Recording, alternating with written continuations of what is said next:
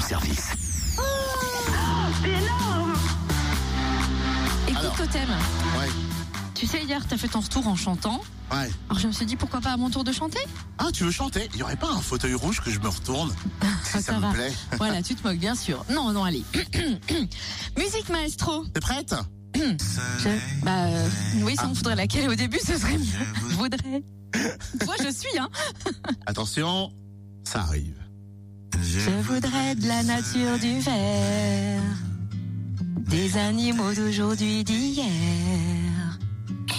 histoire de la vie en lumière, dans mon jardin des sciences. Mais pourquoi Pas mal, mais pourquoi? Mais pour fêter l'arrivée d'une nouvelle expo au Jardin des Sciences à Dijon, enfin, Bio-Inspiration. Oh Bio-Inspiration, l'idée c'est d'observer la nature pour inventer le futur en respectant l'environnement. Eh ben, tu sais quoi, on découvre les dessous de l'expo avec Sophie Jolivet du Jardin des Sciences. Bonjour. C'est une exposition donc, qui propose euh, bah, voilà, une nouvelle occasion de comprendre qu'on a tout à gagner à vivre en bonne intelligence avec la nature et de protéger la biodiversité. Et on le fait de manière euh, originale, ludique, euh, adaptée à, à notre public, hein, qui est surtout euh, des publics d'enfants euh, avec leurs parents. Donc euh, voilà, on va explorer euh, à partir d'exemples concrets, des formes, des matières, des procédés, comment fonctionne la nature. On va essayer de comprendre tout ça.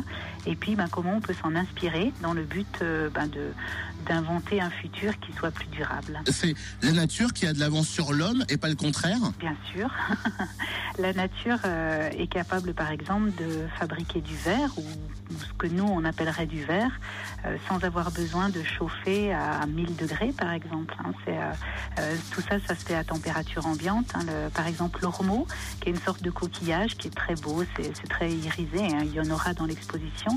Ben, l'ormeau, il fabrique une structure qui est extrêmement solide, très très résistante, et que, et que des chercheurs cherchent à, enfin, essaient de, de- d'inventer, de, de réinventer. Même en étant à Dijon, il y a une vraie biodiversité?